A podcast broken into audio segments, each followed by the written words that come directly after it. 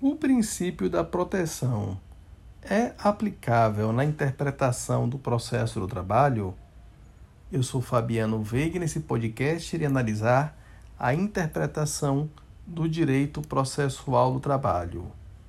Destaco que a interpretação consiste na atribuição de um sentido e do alcance da norma. Desse modo, é muito importante perceber que a interpretação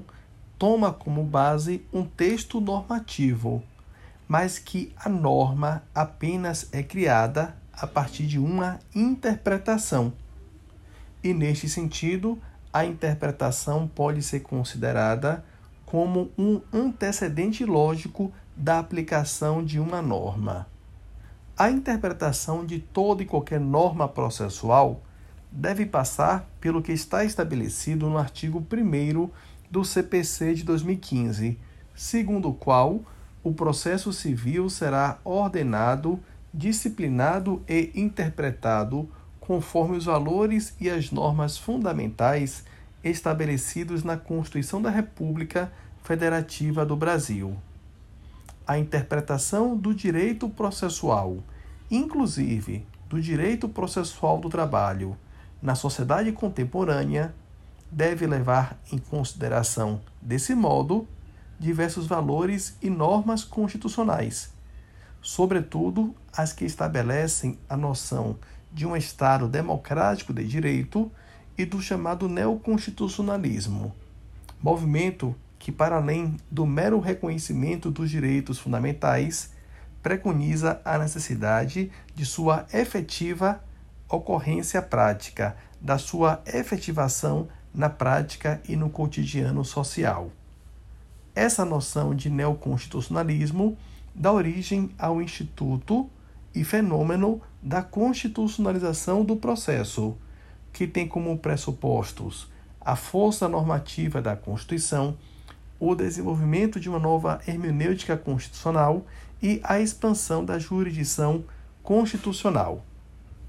o artigo 8 do CPC de 2015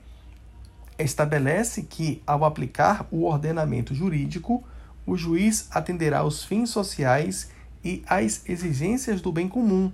resguardando e promovendo a dignidade da pessoa humana e observando a proporcionalidade, a razoabilidade, a legalidade, a publicidade e a eficiência. Na qualidade de instrumento de efetivação do direito material do trabalho, o direito processual do trabalho acaba por sofrer reflexos e interferências do ramo do direito material. Discute-se, desse modo, em que medida o princípio da proteção do direito material é aplicável ao processo do trabalho. O que predomina é o raciocínio de que as normas juiz trabalhistas processuais sofrem certas interferências e reflexos do direito material do trabalho. Entretanto, esta interferência não faz com que se possa se admitir a identidade de aplicação do princípio da proteção no ramo do direito material e no ramo do direito processual, pois sobretudo no que diz respeito ao campo da valoração probatória,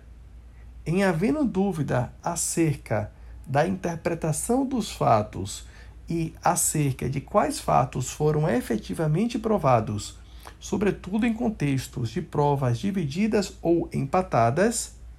é essencial que o magistrado se utilize da distribuição do ônus da prova, uma vez que o princípio da proteção, ele não supera, ele não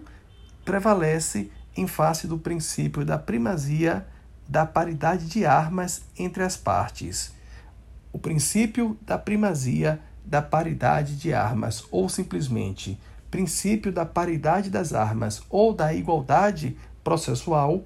impede que o magistrado atue de modo a, sem fundamento jurídico específico, atribuir a uma das partes um tratamento privilegiado em relação à outra parte.